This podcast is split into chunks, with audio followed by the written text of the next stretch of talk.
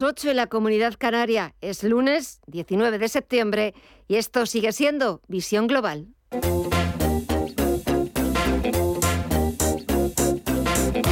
Esto es Visión Global con Gema González. A la espera de la reunión de dos días de la Reserva Federal, que comienza mañana, y de que el señor Powell nos aclare el miércoles, a partir de las 8 de la tarde, hora española, de cuánto va a ser la subida de tipos en Estados Unidos. Los expertos de Goldman Sachs lo tienen claro y advierten de que la mayoría de las bolsas van a caer un 30% desde sus máximos. En opinión de estos expertos, Todavía no hemos visto el suelo del actual mercado bajista, por lo que se temen que los mercados tienen todavía por delante un duro camino por recorrer. Lo que estamos viendo este lunes en la principal bolsa del mundo es mucha volatilidad, mucha indefinición porque de nuevo estamos viendo a los principales índices estadounidenses que se han dado la vuelta y están entrando en terreno positivo. La que está cayendo y con fuerza es Moderna. La compañía farmacéutica se está desplomando más de un 9% tras los comentarios realizados este domingo por el presidente de Estados Unidos, Joe Biden.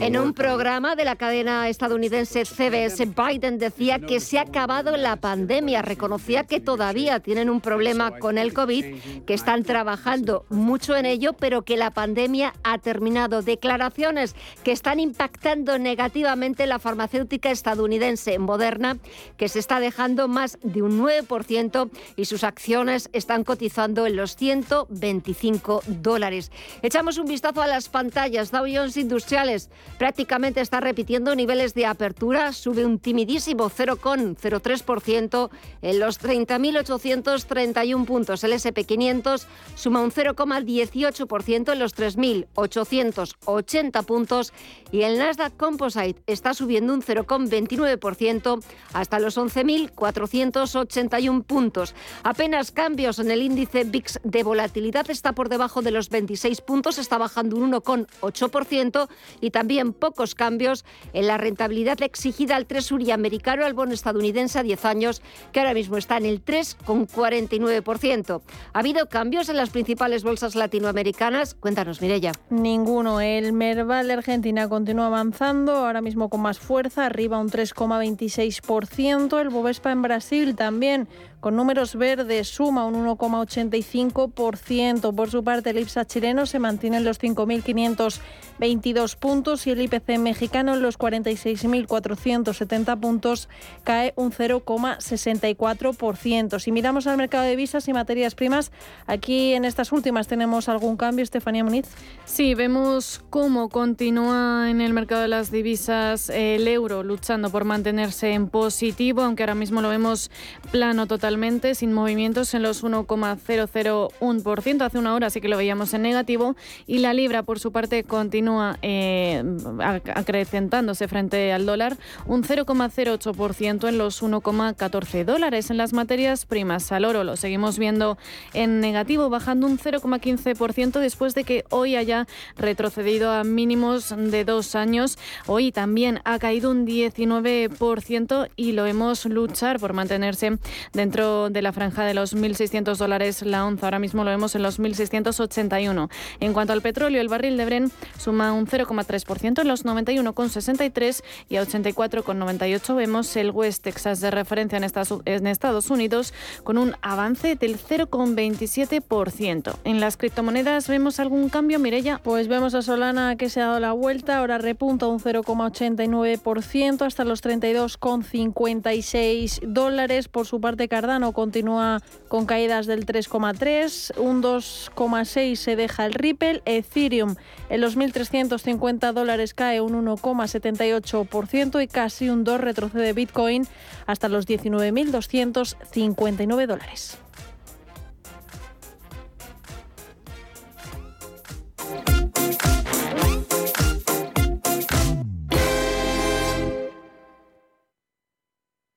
Cinéfilos inquietos, atletas de la curiosidad y coleccionistas de experiencias, os sobran motivos para volar. Porque vuelve Time to Fly de Air Europa. Canarias desde 39 euros, Caribe, Centro y Sudamérica desde 319 euros. Precios por trayecto comprando ida y vuelta. Consulta más destinos en aereuropa.com. Air Europa, tú decides. Si te da por hacer más por el planeta de lo que ya haces, en el Santander calculamos tu huella de carbono y te mostramos proyectos sostenibles para compensarla desde la app. Si te da por ayudar más, Santander te ayuda a ayudar. Por si te da, Santander. Por ti, los primeros. Y entonces un día, ¡pam! Vas y empiezas a quererte. Te miras y te dices, voy a vivir mi vida. Te miras otra vez, por fuera y sobre todo por dentro. Y tomas lo que más te gusta. Y en ese mismo momento te dices, me quiero. Es hora de quererse. El Pozo Bienestar, uno más de la familia. Porque el futuro ya está aquí. Porque la inversión necesita transparencia. Porque existe un ecosistema digital. Porque las criptomonedas ya conviven con el dinero tradicional. Por esto y por mucho más, Radio Intereconomía ha creado My Economy. el espacio cripto de Radio Intereconomía. De lunes a viernes a las 3 de la tarde, My Economy.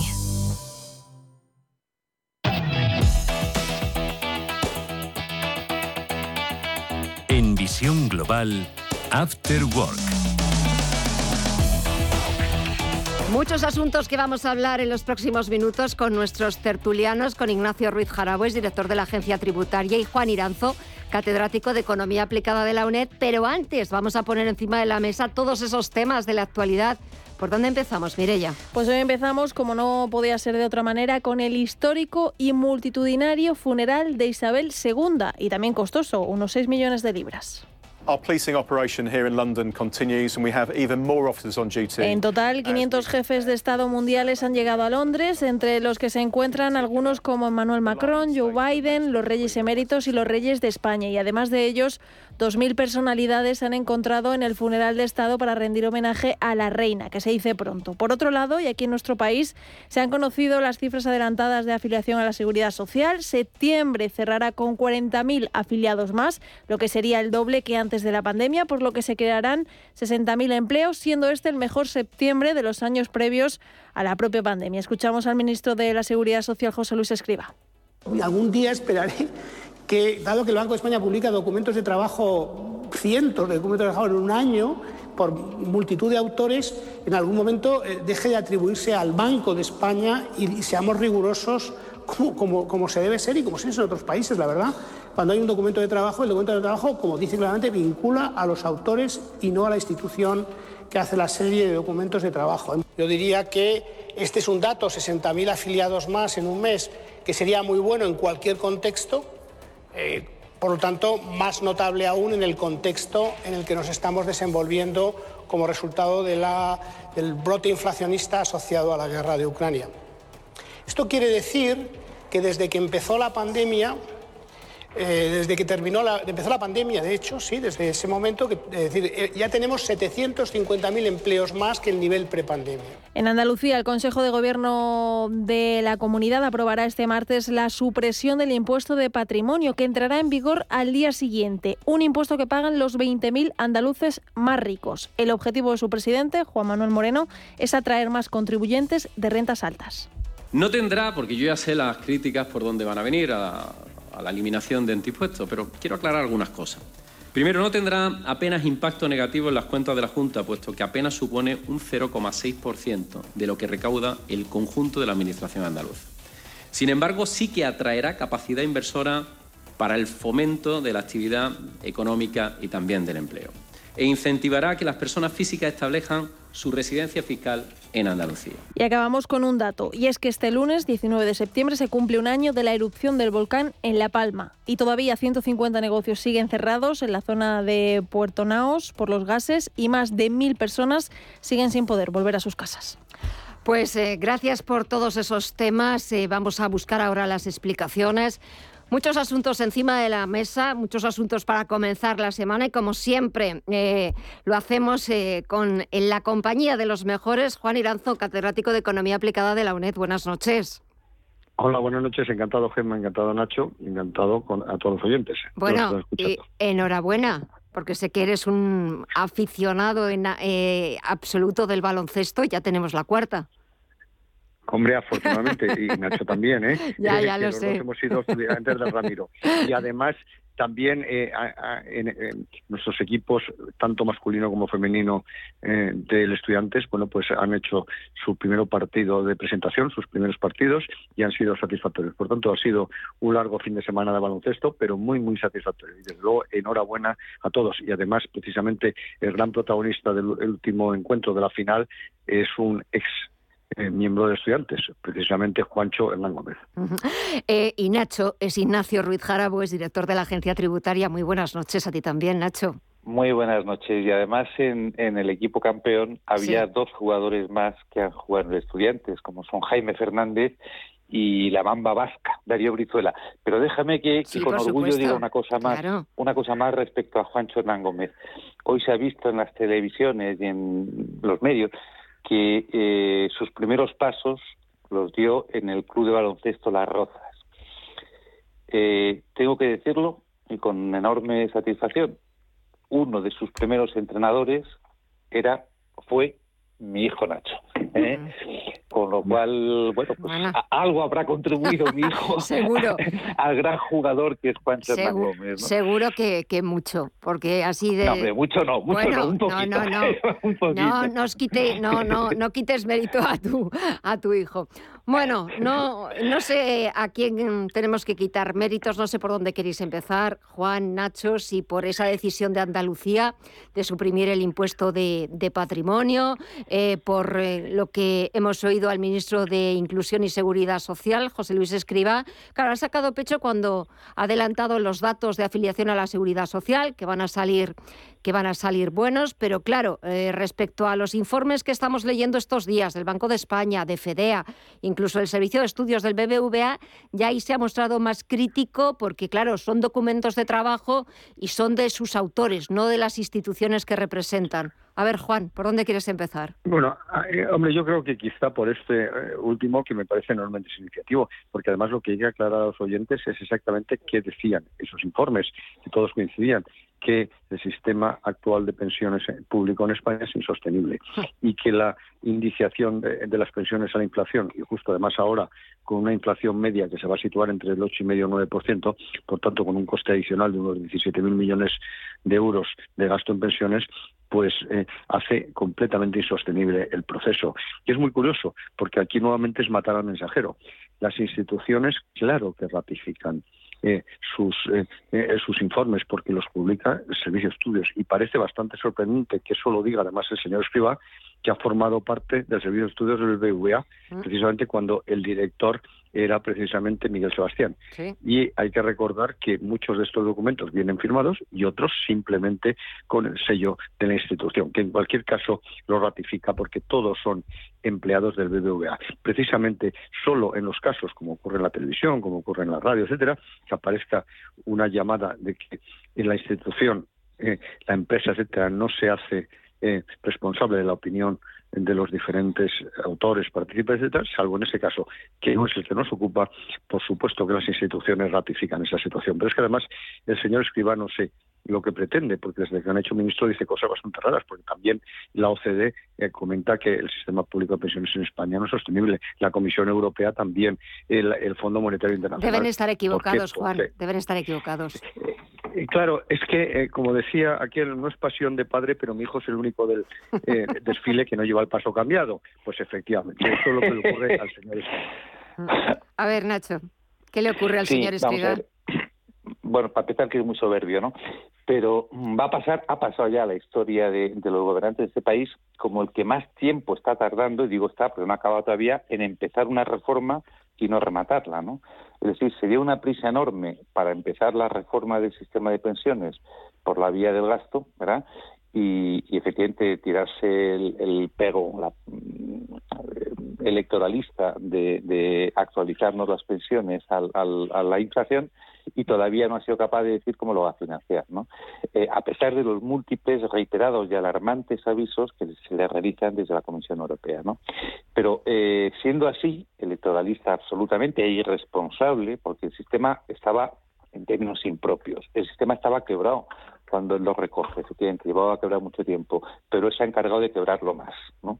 Se ha encargado de quebrarlo más.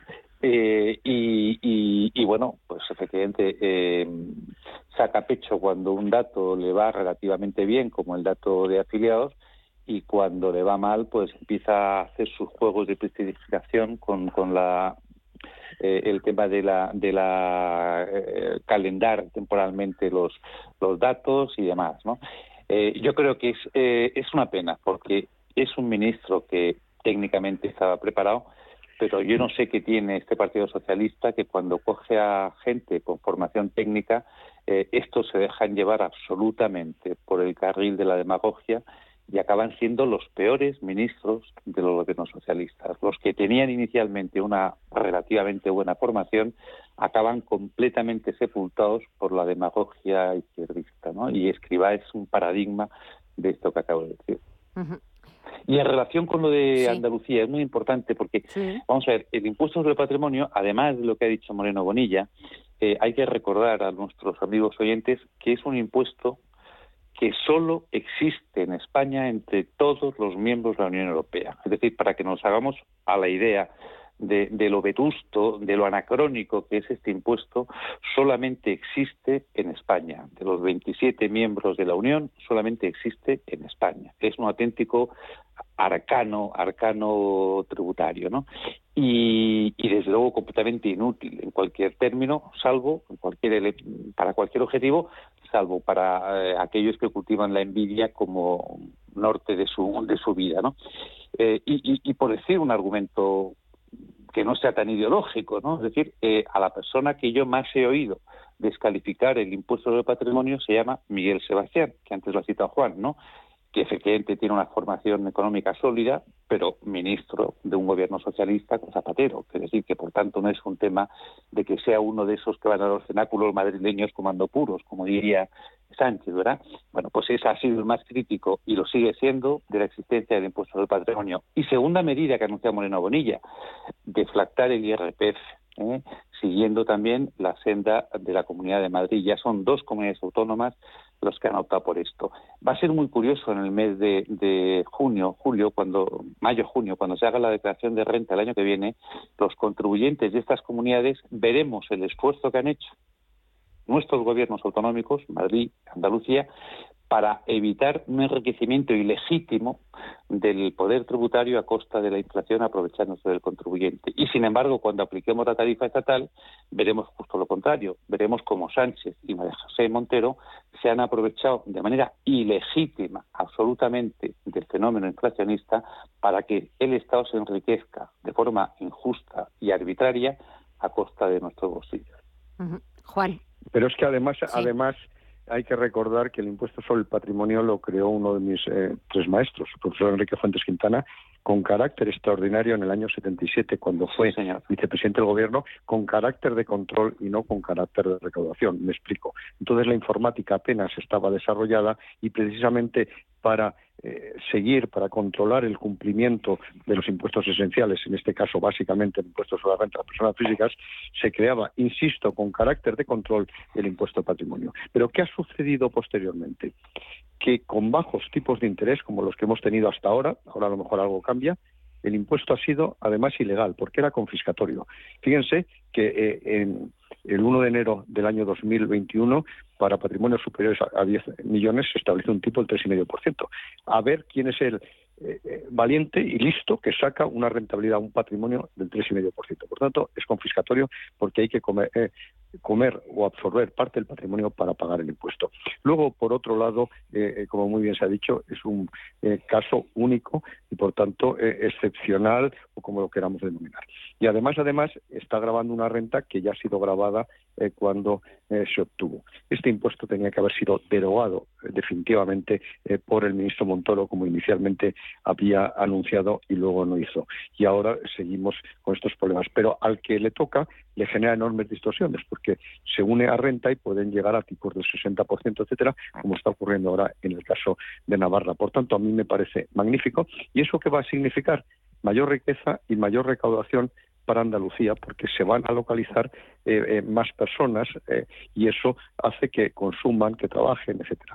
Por tanto, al final significa más recaudación, un impuesto que apenas tributa. Y luego, por otro lado, lo que se ha dicho ha dicho Nacho, deflactar la tarifa del IRPF es absolutamente lógico, pero además es que es de teoría de la hacienda pública, porque la hacienda pública dice que eh, los eh, impuestos graban la capacidad de pago y aquí la capacidad de pago se ve absolutamente distorsionada por la inflación, porque además quizá es bueno que recordemos a nuestros oyentes lo que esto significa. Eh, uno quizá gana un 5% más porque le han subido el sueldo por la inflación, pero como la inflación ha sido el 10, que es más o menos lo que está pasando, pierde poder adquisitivo. Y sin embargo, como eh, la tarifa del impuesto sobre rentas personas físicas es progresiva, en lugar a lo mejor de pagar 12, paga 14, de tal manera que está pagando por lo que no tiene de verdad. A mí me parece que es de, de manual y desde luego de responsabilidad y de legitimidad deflactar, pero yo creo que lo que hay es que deflactar todas las tarifas, no solo la parte más baja. Nacho, pero fíjate, Juan, no, no, está perfectamente explicado por Juan la deflactación de la tarifa, pero hay otro elemento adicional que es tan importante cuantitativamente como eso, que es eh, la deflactación o la actualización de los parámetros cuantitativos del impuesto. Es decir, el mínimo exento personal, eh, cuando la inflación es un 10%, se está eh, depreciando absolutamente. Es decir, ya no hace falta. El mínimo personal del IRPF se supone que es que no tributamos impuestos por, no tributamos en el IRPF por aquello que es imprescindible para la subsistencia. Bueno, pues si ha habido una inflación de un 10%, lo que nos cuesta es imprescindible mínimo para la subsistencia es un 10% más. Y sin embargo, Sánchez lo mantiene fijo. Y quien dice eso, dice la deducción por hijos, la deducción por ascendentes, la deducción por maternidad, etcétera. Todas estas deducciones tendrían y el mínimo exento tendrían también que actualizarse al ritmo de la inflación. Eso es lo que ha hecho la Comunidad Autónoma de Andalucía, siguiendo la senda, insisto, que había hecho Estabilidad Ayuso hace relativamente poco, y es, sobre todo yo creo que es eh, una demostración de la ética del gobierno frente a la negativa absoluta la deflactación que hace el gobierno de España, que es justo la antiética del uso de las potestades del gobierno. Eh, no sé si quieres añadir algo más, Juan, o cambiamos de tema. No, no, lo ha explicado perfectamente y además estamos hablando con el exdirector de la agencia tributaria, lo conoce perfectamente. Eh, quería preguntaros también, porque hoy estaba aquí en Madrid el vicepresidente del Banco Central Europeo, Luis de Guindos, estaba participando en unas jornadas organizadas por, por Banco Sabadell, que también escuchaba a su presidente, Josep Oliu, pedir al gobierno que le dé una vuelta al impuesto a, los, em, a las entidades financieras. Eh, también, Nacho, la que se ha liado con el impuesto a las energéticas y a las entidades financieras sobre ingresos, resultados, etcétera, etcétera, nos ha devuelto un poco a la altura del betún, nos ha puesto frente, frente a Europa. Hombre, yo, yo lo he dicho hoy en, un artículo que he publicado, es decir, eh, se parece el proyecto que, ha defendido el gobierno español a lo que ha propuesto Ursula von der Leyen se parece lo mismo que una castaña a un huevo. La castaña es la propuesta de Sánchez y el huevo lo de Ursula von der Leyen. O sea, eh, Sánchez quería, eh, esperemos que ahora rectifique porque así lo ha anunciado, Sánchez quería grabar al 1,2% las ventas de todas las empresas energéticas, tuvieran beneficios grandes, pequeños o ninguno, y en cambio von der Leyen ha dicho, vamos a ver, ¿qué es lo que ha ocurrido? Que ha habido dado la situación un poco peculiar del mercado energético, ha habido empresas por la aplicación de los mecanismos de formación de precios que ha servido útil hasta ahora, pero tiene disfuncionalidades, pues ha podido haber algunas empresas que tengan un sobrebeneficio y muchos consumidores o todos que tenemos que pagar efectivamente un sobreprecio.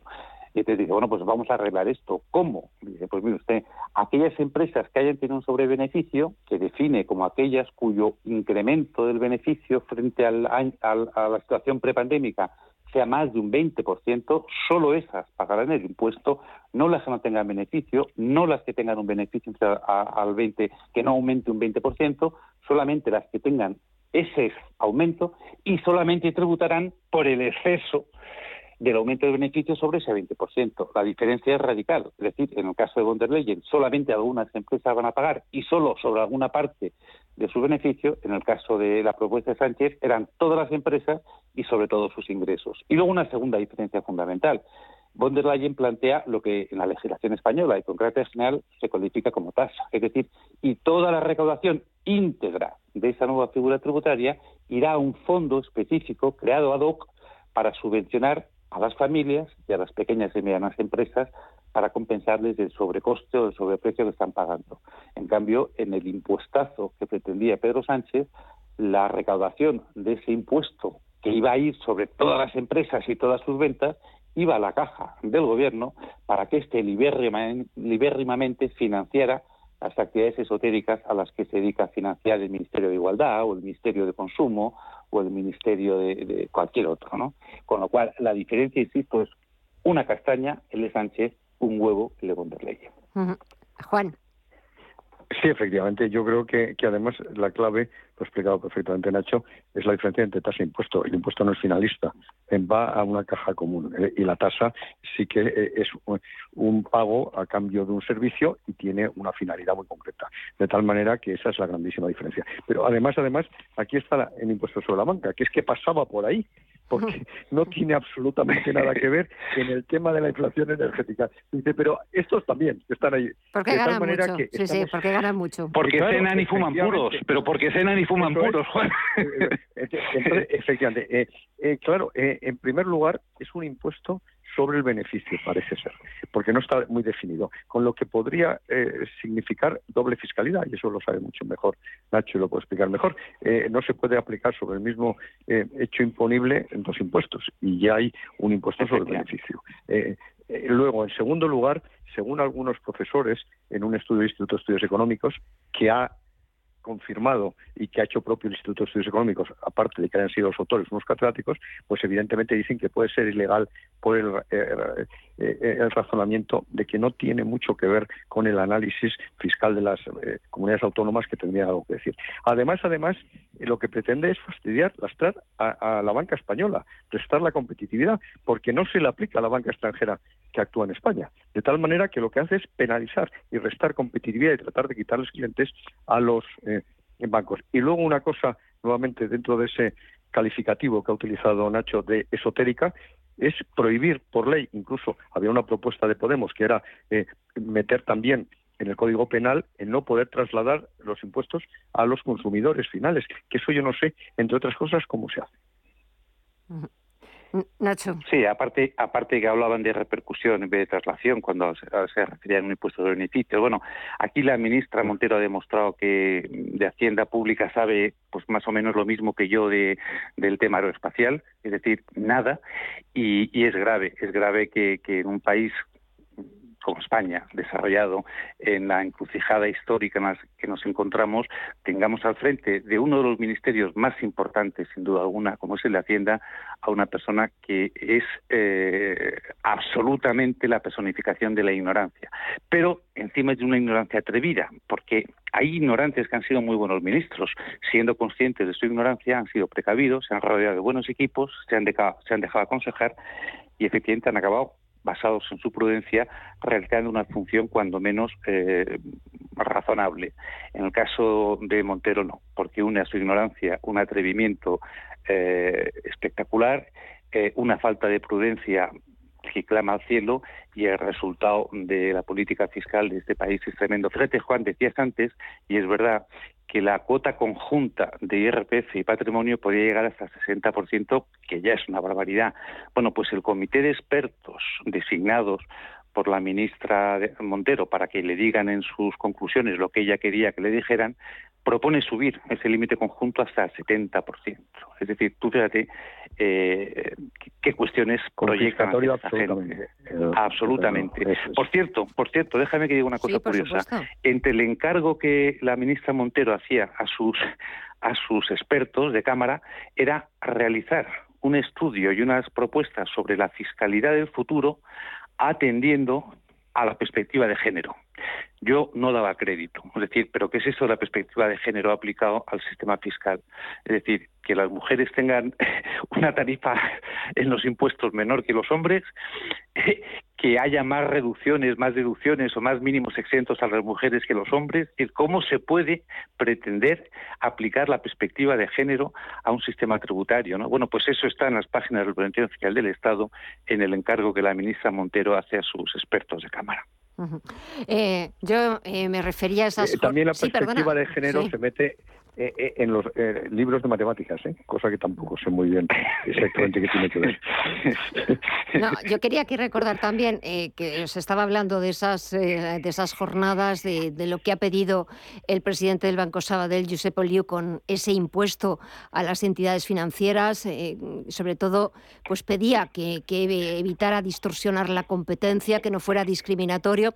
Pero es que en esas jornadas estaba el, el número dos del Banco Central Europeo, Luis de Guindos, que mm, reconocía que se habían equivocado todos, empezando por el Banco Central Europeo, la Reserva Federal Estadounidense, el FMI, la OCDE y muchísimos otros organismos, a la hora de eh, calcular o de prever el impacto que podía tener la inflación hace un año.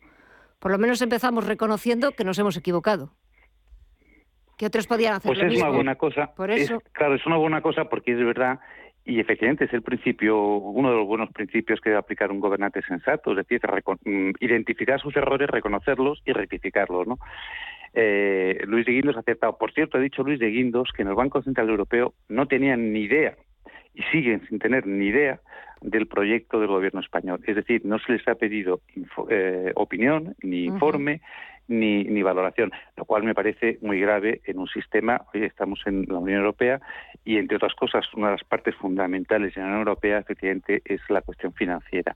Pero hombre, que el Banco Central Europeo esté absolutamente en albis de lo que proyecta hacer eh, uno de los países miembros, a mí me parece que es una falta de respeto a, las instituciones europeas y sobre todo un mal, eh, un flaco favor al buen funcionamiento de la Unión.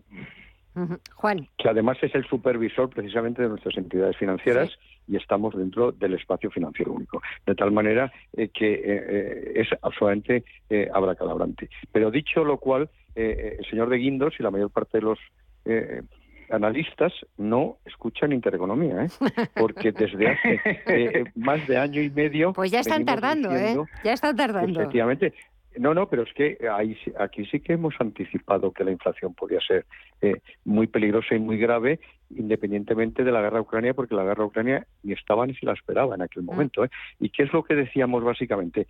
Que había una serie de eh, cadenas de producción que estaban siendo, o sea, estaban viendo estranguladas por la falta de una serie de input intermedios, o bien por razones técnicas o incluso de cartelización de los mercados. Y que además, que es un tema que el señor Sánchez no quiere hablar nunca, es que los recargos medioambientales, los costes medioambientales a las cadenas de producción están generando una inflación estructural eh, creciente, la eh, Agenda 2030 es claramente inflacionista y eso lo venimos diciendo en estos, en estas ondas, en estos micrófonos desde hace más de año y medio. Eh, Nacho, ¿quieres terminar con algo? Solamente por, por justicia. Mm, bueno, vale, lo decía Intereconomía, lo decíamos todos, pero quien más lo ha dicho y quien más lo ha explicado ha sido Juan. Hay que, hay que reconocer. A cada uno lo suyo. Sí, señor. bueno, pues eh, señores, ha sido un verdadero placer volver a contar con, dos magníficos expertos como son Juan Iranzo e Ignacio Ruiz Jaraboy, y encima un día después de ese triunfo épico, maravilloso de la selección española de, baloncesto.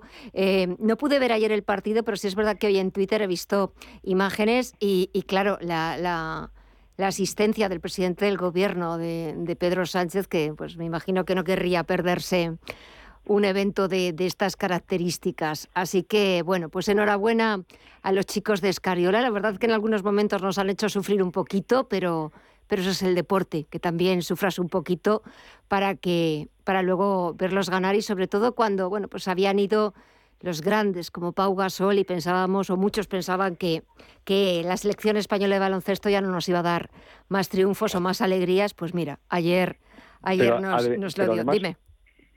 Pero además, Gemma, es que todavía hay muchísimo más futuro. Por eso. Es que hemos, hemos jugado a todos los niveles, eh, junior, infantil, eh, todas las finales europeas. Y hemos ganado cuatro de ellas. O sea que sí, sí, ahí está. Eso es el trabajo bien hecho y, hay que reconocérselo a todos estos chavales, que es verdad que, bueno, pues mm, no, tenían esa idea de equipo, es verdad que pues la selección de Gasol, etcétera, pues nos había dado, bueno, pues triunfos absolutos y maravillosos. Y es verdad que esta selección está empezando, tiene que rodar todavía, pero madre mía, qué comienzo tan espectacular. Nacho, Juan, muchísimas gracias a los dos. Que paséis muy buena semana y hasta el próximo lunes a ver qué nos depara la semana. Por cierto, el domingo elecciones en Italia. Estaba leyendo antes las encuestas que estaban dando eh, ganador al partido de ultraderecha, Fratelli dell'Italia, pero que también iba a haber una gran, una gran extensión. Así que el próximo lunes, con los resultados encima de la mesa, lo analizaremos. Lo comentamos. Exacto. gracias a los dos. Un fuerte abrazo. A ti por todo, Adiós. Adiós, Juan. Un abrazo, Nacho. Un abrazo a todos los oyentes.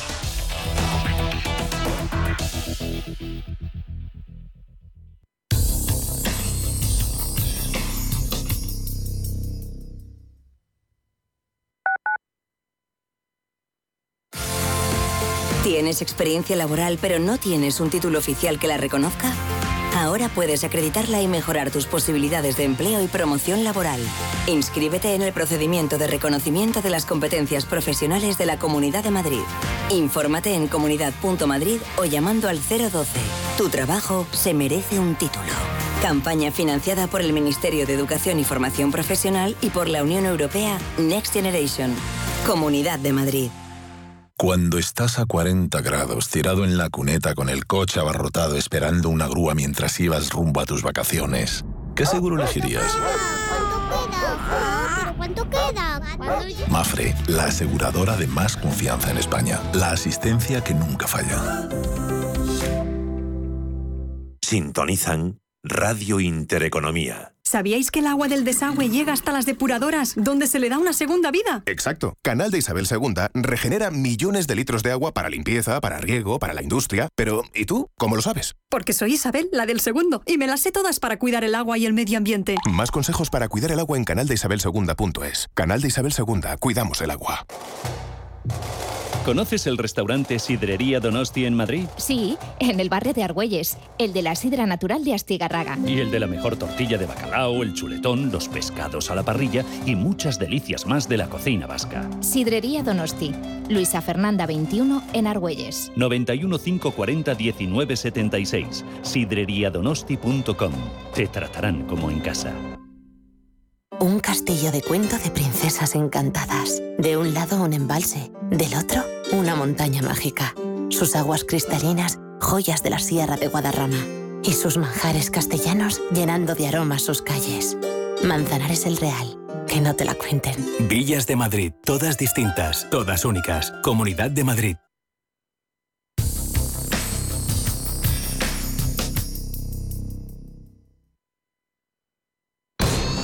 Visión Global. Los mercados. Bontobel Asset Management patrocina este espacio. Y de vuelta a las principales bolsas europeas, el IBEX 35 ha cerrado esta primera sesión de la semana con leves avances, pero que ya no han sido suficientes para que nuestro selectivo haya vuelto a los 8.000 puntos. No, el selectivo español concretamente se ha notado un 0,11% de subida y se ha quedado ahí cerquita de esos 8.000 puntos. En esta subida, valores con un perfil más cíclico como las turísticas han destacado los avances, como IAG que ha subido un 1,82, AENA un 1,52 y Amadeus un 1,34%. También han subido los valores vinculados a las materias primas como Acerinox que ha repuntado un 1,09%, ArcelorMittal un 0,27 y Repsol un 1,05 y también la banca doméstica ha recuperado terreno. Sabadell ha sumado un 1,31%, Bankinter un 0,68 y CaixaBank un 0,37.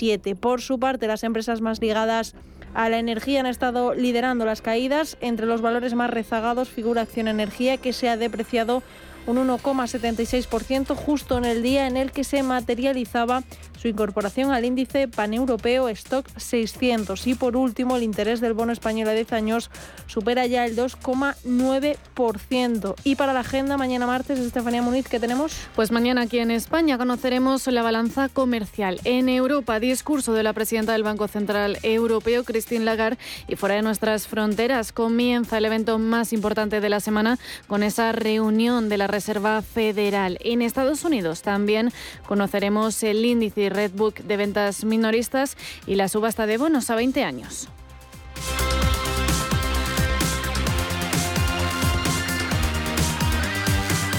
Bontobel Asset Management ha patrocinado este espacio. Bontobel Asset Management calidad suiza con el objetivo de obtener rendimientos superiores a largo plazo. En Bontobel Asset Management siempre estamos a la vanguardia de las inversiones activas en bonos y acciones. Para más información, entre en nuestra página web bontobel.com barra am. Bontobel Asset Management, su especialista global en fondos de inversión.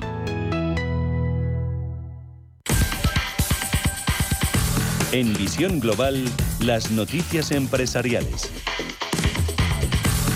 Azora invierte 240 millones en Estados Unidos en residencial y oficinas. La gestora inmobiliaria acaba de cerrar la compra de dos complejos residenciales destinados al alquiler en ese país, que junto al adquirido en mayo suman 140 millones de dólares invertidos allí. Tras estas compras, Azora ya tiene más de 800 viviendas en alquiler en mercados estratégicos del sur y sureste de ese país. La intención de la compañía es replicar a medio plazo las áreas en las que Azora ha invertido en España, como residencial en alquiler y otros. Por otro lado, Adolfo Domínguez abre ocho tiendas y anuncia la salida de Tiziana Domínguez. El grupo ha anunciado la apertura de ocho nuevas tiendas, todas ellas fuera de España, entre agosto y septiembre, con las que impulsa su red comercial internacional.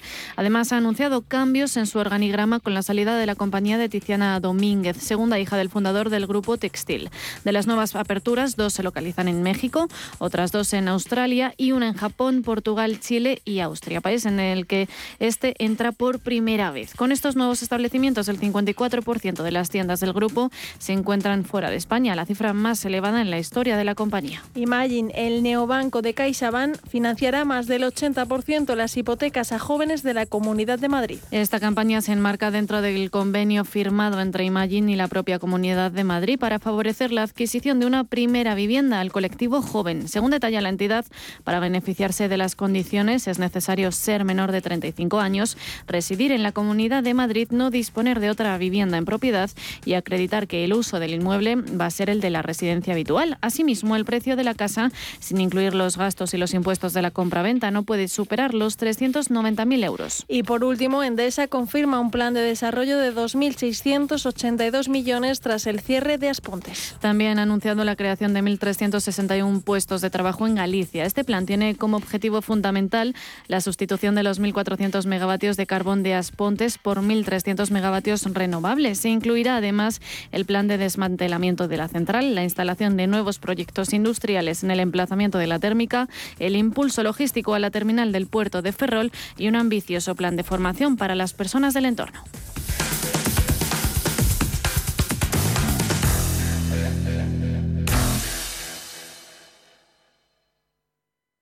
Hoy en día encontrar la herramienta que pueda resistir el paso del tiempo es fundamental en la renta fija. Es por eso que MFS Investment Management adopta un enfoque Active 360. Visite mfs.com barra Active 360. En el corazón de la provincia de Valladolid, Mayorga se encuentra con sus tradiciones. Del 23 al 30 de septiembre, Mayorga se reencuentra con el arte y la cultura en sus fiestas más emblemáticas. Actividades didácticas y de ocio para niños y mayores, encierros, festejos taurinos, verbenas y, por supuesto, la conocida procesión de los pellejos El Vítor, declarada de interés turístico nacional el 27 de septiembre a las 10 de la noche. Grábatelo a fuego. Mayorga te espera. La inversión en private equity goza de buena salud a pesar de la alta inflación y del miedo a una recesión global. Los volúmenes están en zona de récord y hay apetito por la calidad. Hay sectores estrella, salud, educación, distribución alimentaria. ¿Qué tendencias se dibujan para la recta final de año? ¿Qué operaciones están fraguando a día de hoy? ¿Cómo y quiénes invierten en capital privado? Próximo miércoles, especial Private Equity en Capital Intereconomía. El análisis del día con visión global.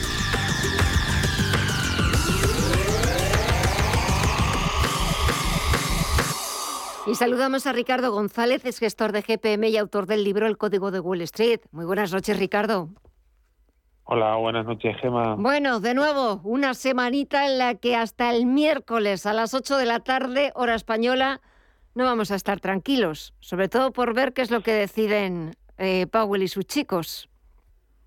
Hmm, sí, de todas formas, mm, hay una cosa clara, y es que las medidas económicas van a ser restrictivas y no expansivas. Y hay que tener en cuenta la influencia que esto tiene en, los mercados.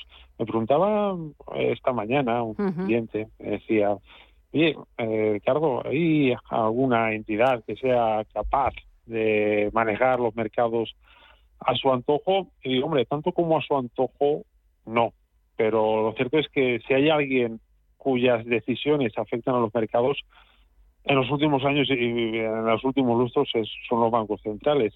Hemos visto claramente como cuando hemos tenido medidas expansivas, los mercados han subido tanto que incluso llegamos a plantearnos y en algunos casos nos ha llegado a niveles de burbuja, ¿no? Con esas medidas de estímulo que han hecho subir no solo los mercados de renta variable, también los de renta fija a niveles que podrían considerarse absurdos, ¿no? Llegamos a ver al bono alemán con intereses negativos. Y evidentemente era una situación anómala propiciada por los propios bancos centrales que llevaban, que llevan esas medidas expansivas.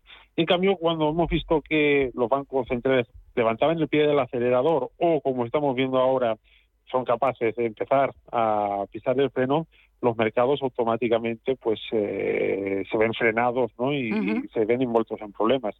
Si tomamos como referencia esto, es evidente que indistintamente de lo que se diga, el miércoles sabemos que hagan lo que se haga, va a ser una medida restrictiva sobre la economía y por lo tanto va a pasar factura a los mercados y también más adelante a la economía. Por lo tanto, no, no tenemos grandes cambios ¿no? con respecto a los últimos meses. Seguimos en un entorno complicado, deben de saber los inversores, estamos en un ciclo bajista propiciado pues eh, por esas medidas restrictivas de la Reserva Federal y de los bancos centrales que, dicho también sea de paso, no tienen otro remedio. Si quieren frenar la inflación, tienen que pagarlo de alguna forma y en eso, en eso estamos.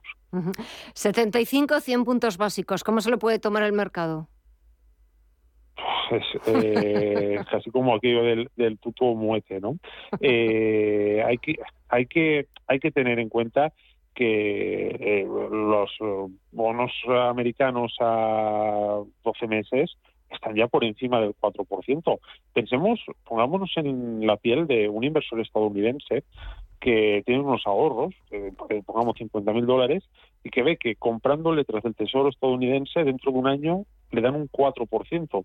Pues el aliciente a lo mejor que tiene ese inversor para invertir en renta variable es poco, porque dice, oye, voy a tener una renta variable con la que está cayendo, cuando si me compro una letra a un año voy a tener un 4%. Esto es un gran problema para, para los mercados de, de valores, porque hace que el dinero fluya hacia esa hacia esa renta fija.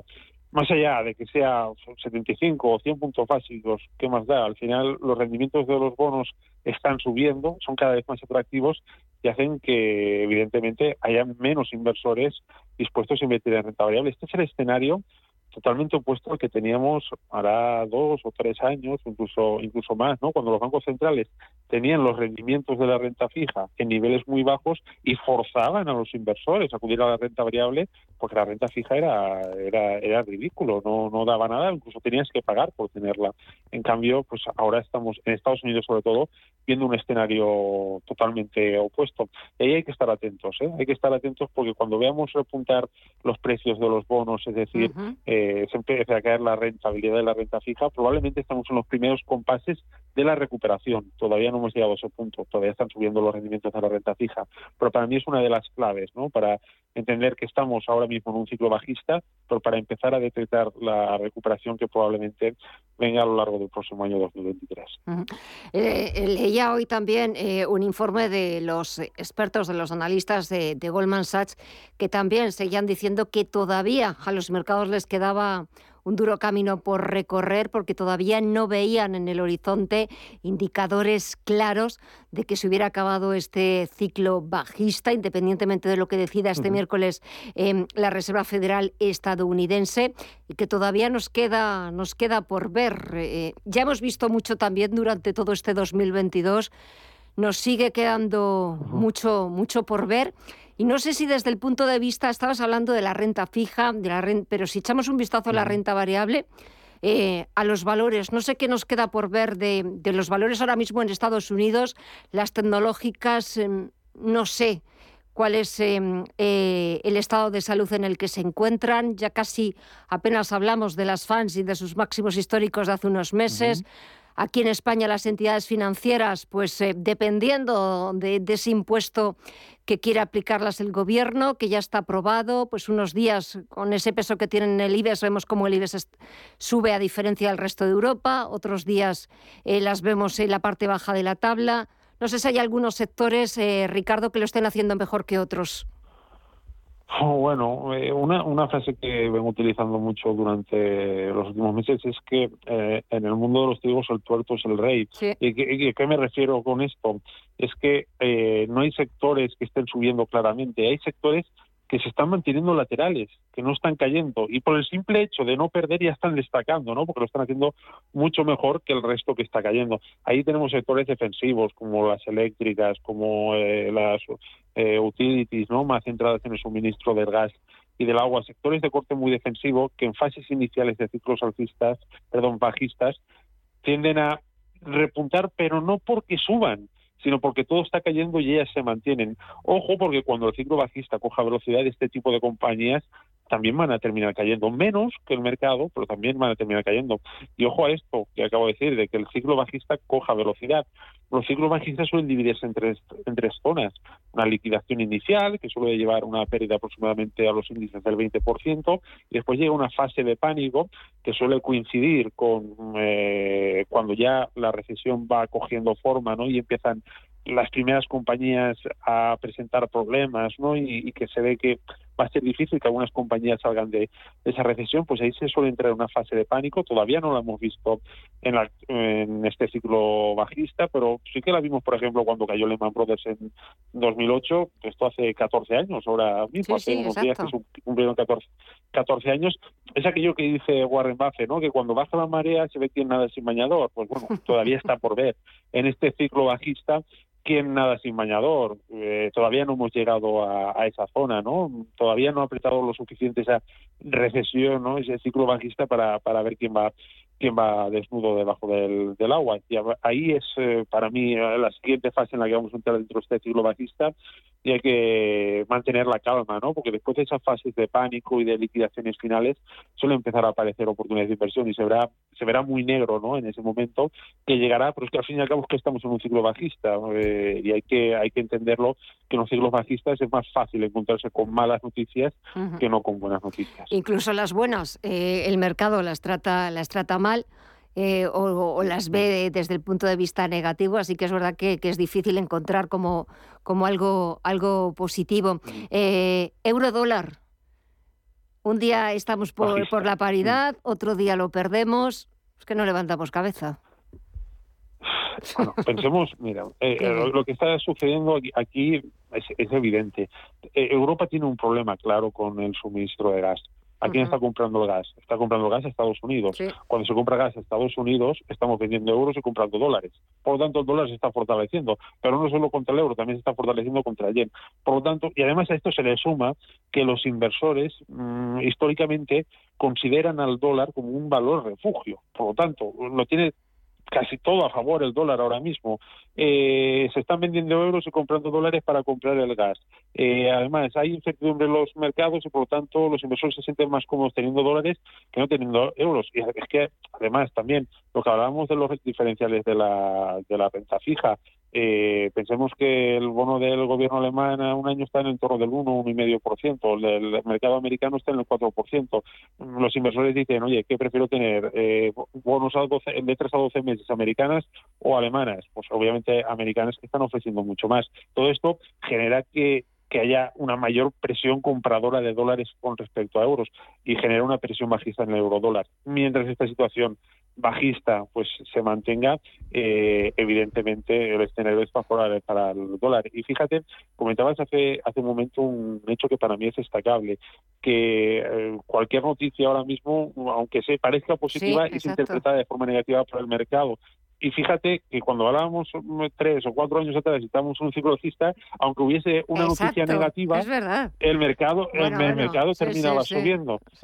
Claro, no era, tan mala como parecía. Sí, sí, es verdad. Efectivamente. Eso, esto ¿Esto por qué es? Porque entonces la situación era favorable, mm, digamos que las medidas de estímulo de los bancos centrales apoyaban a que los mercados hubiesen que sucediese lo que sucediese y ahora mismo las políticas que están llevando a cabo los bancos centrales restrictivas hacen que el mercado caiga, sea cual sea las noticias, porque evidentemente se está drenando liquidez del sistema y sobre todo es menos favorable para acudir a los mercados de renta variable. Al final, los flujos monetarios, tenemos que pensar, los flujos monetarios están por encima de las propias noticias. Sí, sí, exactamente. Lo estaba leyendo ahora eh, en el economista.es que titula Semana Grande de la Banca Central, que parece como el título eh, cuando vemos de unos grandes almacenes, y dice, los 75 puntos son los nuevos 25. Sí, ya nos, acostumbramos a, a, la subida, pero bueno, también se está hablando de los 100 puntos básicos. Hay, hay que también tener en cuenta un efecto que se va a producir dentro dentro de nada y es eh, lo que es el efecto escalón en la inflación, ¿no? Porque al final la política de los bancos centrales va destinada a frenar la inflación y también a mantener la calma entre comillas o, o hacer pensar a la sociedad que están tratando de luchar contra esa inflación. La inflación empezó a dispararse a finales del año pasado, 2021, y como los nuevos datos de inflación que van a empezar a publicarse en los próximos meses van a ser comparados con los del año pasado, que ya empezaban a ser muy altos, va a parecer que la inflación entre comillas, entiéndase, está bajando, pero no está bajando porque la inflación es un dato acumulado. Esto es algo con lo que probablemente jueguen las, eh, digamos, eh, los gobernantes, ¿no? Para decir, no, estamos empezando a controlar la inflación, pero eh, realmente la ciudadanía tiene que saber que no es que se esté controlando la inflación, sino que al ser un dato acumulado y comparativamente pues es menor, pero al final es una, una suma. Mm, si sube un 6% la inflación con respecto a lo que teníamos el año pasado, tenemos unas tasas de inflación altísimas. Así que eh, mucho cuidado con eso a la hora de analizar la, las tasas de inflación. Muchas gracias por, eh, por esa advertencia y gracias, como siempre, también por el análisis de todos los lunes. Ricardo González, gestor de GPM y autor del libro El Código de Wall Street. Alea es como decían los romanos. La suerte está echada. A ver qué es lo que decide el miércoles el señor Powell y lo comentaremos aquí el próximo lunes. Un fuerte abrazo y que tengas muy buena semana. Adiós. Igualmente, buenas noches. Adiós.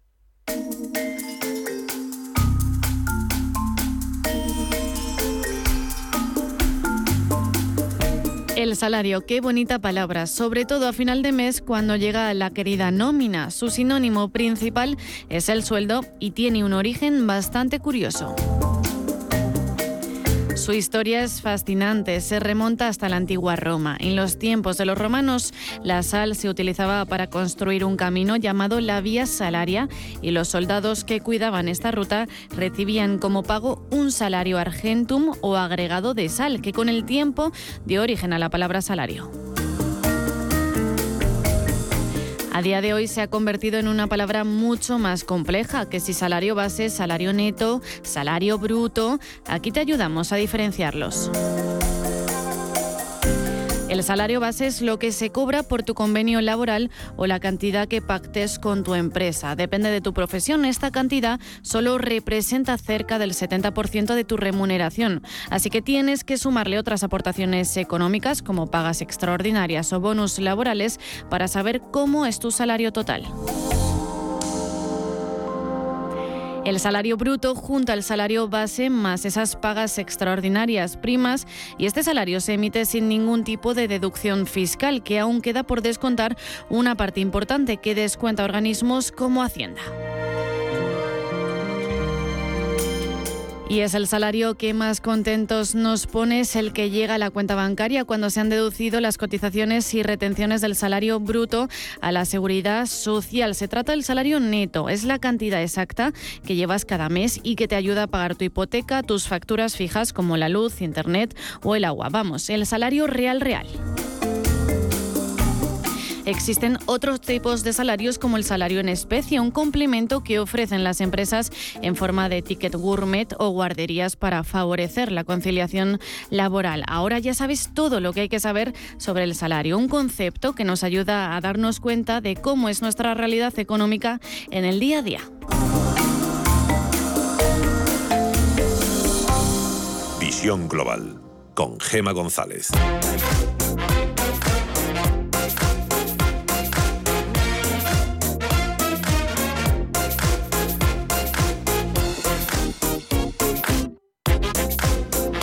Pues así ponemos punto final con esa curiosidad sobre de dónde vienen los salarios que cobramos a final de mes. Mañana volveremos con más análisis, con más información, con más actualidad, con más opiniones de expertos y también con más curiosidades. Hasta entonces, muchísimas gracias, que descansen. Mañana volvemos a las 8 de la tarde, las 7 en Canarias. Gracias y hasta mañana.